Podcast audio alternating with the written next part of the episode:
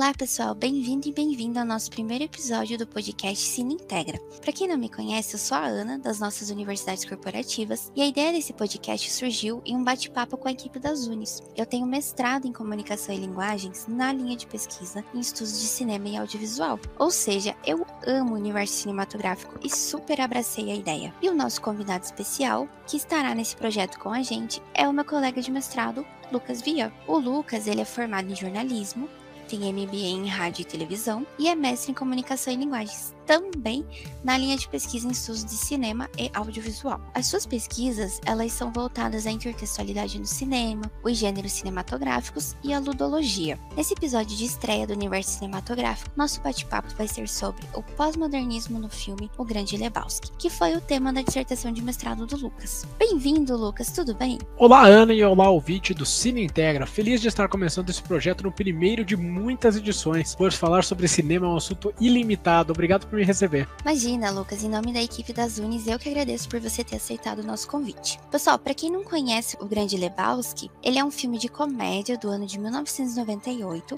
e conta a história de Dude, um desempregado que está em uma confusão com seu homônimo, envolvendo maletas de dinheiro, sequestros e tapeçarias. Eu particularmente adoro esse filme, gente. Lucas, começa contando pra gente, afinal, o que, que é pós-modernismo? Então, durante a minha dissertação, eu abordei o pós-modernismo mais como um movimento cultural, porque o pós-modernismo teve uma, um viés social, cultural, econômico e político, né? Mas eu é, foquei por ser uma dissertação em cinema no pós-modernismo como um movimento cultural. O teórico Tomás Silva ele descreve o movimento como uma reação às regras estabelecidas do classicismo na literatura e nas artes. Né? Seria como se fosse uh, uma resposta a aquilo que é a arte clássica, uma resposta ao clássico, né?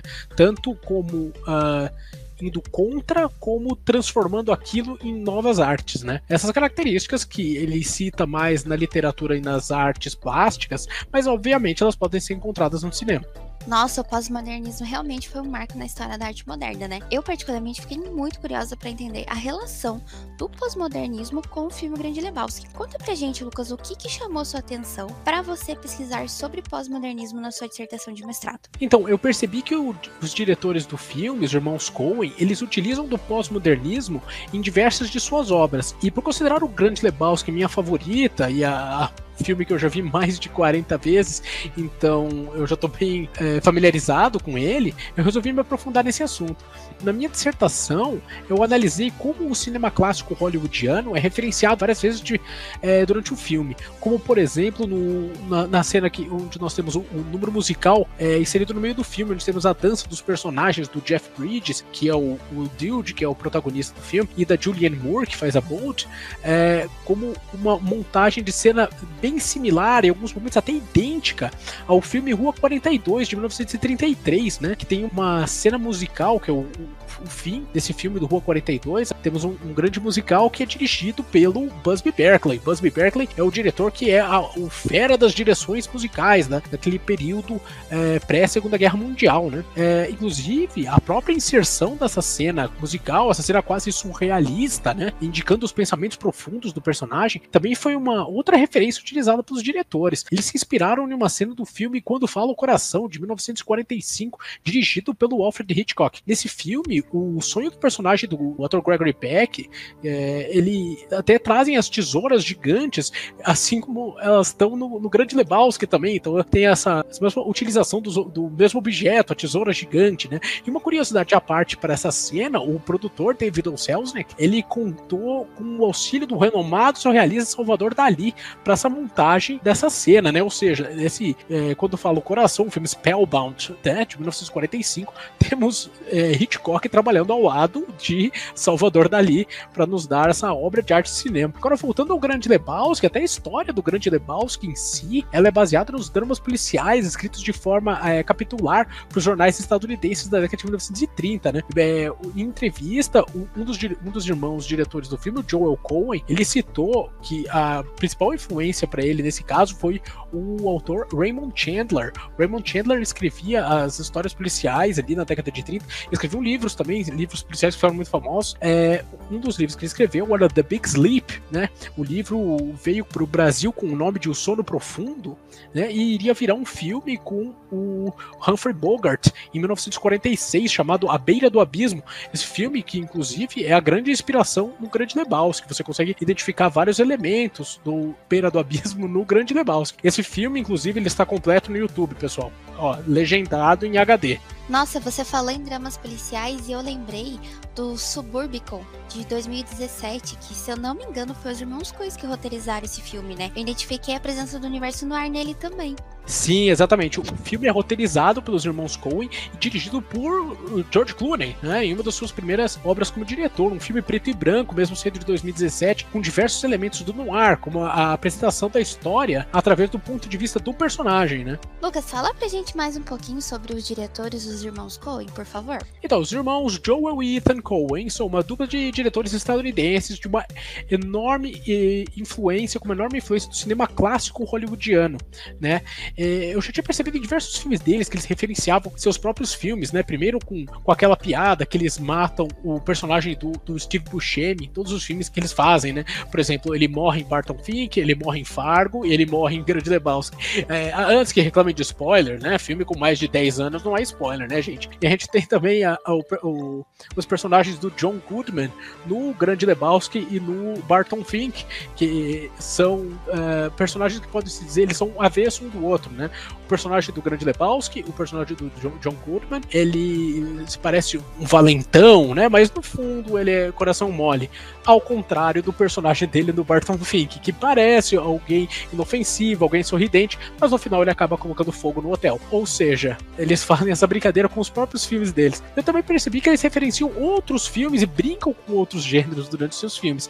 Como, por exemplo, no filme Inside Llewyn Davis, A Balada de um Homem Comum, de 2013, é, que conta a história de um músico fracassado na década de 1960 e tem todo aquele movimento musical, a la Bob Dylan, todo aquele é, revival da música folk, né? Em certo momento do filme, o protagonista vai fazer uma viagem de carro ao lado de um músico de jazz e um poeta da geração beat. Tudo indicava que seria uma cena com diálogos densos, grandes conversas filosóficas, é, dignas de, de, um livro do Jack Kerouac, né?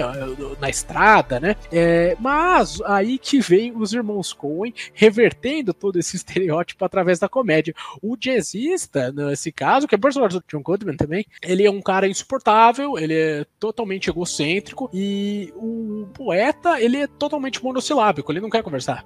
Ou seja, na primeira vez que o protagonista do Inside Llewyn Davis, que é interpretado ali pelo, pelo Oscar Isaac, é, ele abre a boca para falar, todo mundo discute, ele é expulso do carro e não tem a viagem. Então, é, toda essa desconstrução do padrão do gênero cinematográfico foi o que me atraiu muito nos Irmãos Coen, por isso que eu decidi falar sobre uma obra deles. Então, entendi. Então, um dos principais motivos por você ter escolhido o Grande Lebowski foi justamente essa mesclagem de gêneros cinematográficos que estão presentes na obra. E, Lucas, qual que foi a conclusão que você chegou nessa sua pesquisa? De que muitos gêneros cinematográficos clássicos do cinema hollywoodiano foram utilizados no Grande Lebowski. Não apenas a narrativa ali do cinema noir, aquele teóricos David Bordwell e Christian Thompson, eles chamam do chiaroscuro, que seria aquele contraste do, da luz com a sombra, que também é utilizado no Grande Lebowski, apesar de não ser um filme preto e branco, e é, essa é uma característica bem frequente ali do cinema noir. O cinema noir que seria aqueles filmes policiais preto e branco da década de 30, 1940, mas vai além do policial e até do musical, que eu já citei, eles a, até têm referências ao faroeste durante o filme, todos guiados pela comédia como fio condutor. Mas a comédia não é só o fio condutor, ela também é aprofundada pelos irmãos Coen. Eles utilizam da, da, daquele subgênero da comédia de duplas, de clássicos como Laurel e Hard, que a gente conhece no Brasil como Gordo e Magro, e principalmente da comédia pastelão do Buster Keaton. Nossa, assim, realmente ao ver o filme a gente percebe essa inserção do pastelão. O Buster Keaton, pessoal, para quem não conhece, ele é conhecido mundialmente como The Great Stone Face, em português o Grande Cara de Pedra, porque ele foi a primeira grande referência da comédia. Ele tem esse apelido porque, independente do que acontecia na cena do filme, ele continuava com a mesma expressão facial. Não importava se ele estava feliz, triste, era sempre a mesma expressão. Inclusive, a atuação dele em A General de 1926 é genial, né, Lucas? E também está disponível no YouTube, gente. E, Lucas, para finalizar esse episódio de hoje, eu gostaria de te pedir indicações de filmes, livros, para o nosso ouvinte que quer se aprofundar um pouquinho mais nesse assunto.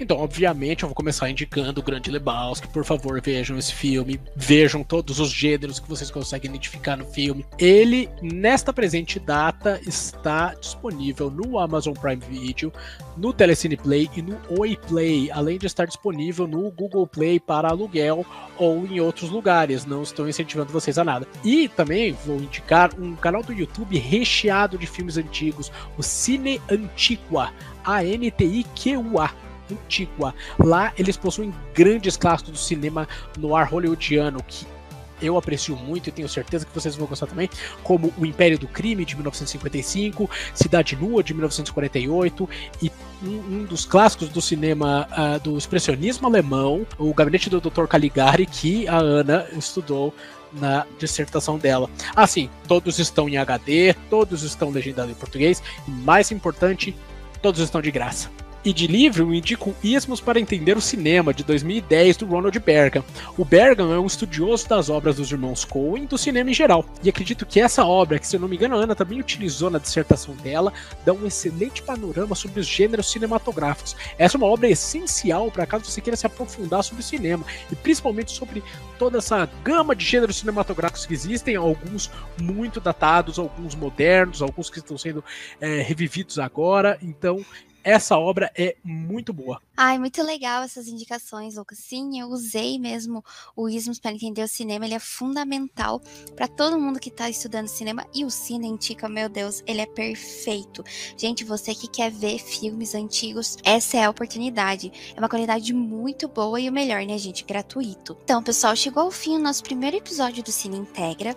Espero que vocês tenham gostado. E obrigada, Lucas, mais uma vez por ter aceitado ingressar nessa aventura com a gente. Pessoal, se tem algum filme, alguma série, série, algum tema que você tem curiosidade sobre o universo cinematográfico, manda pra gente nos comentários que vamos adorar criar um episódio especial sobre as sugestões de vocês. Tchau! Tchau, tchau, pessoal. Obrigado.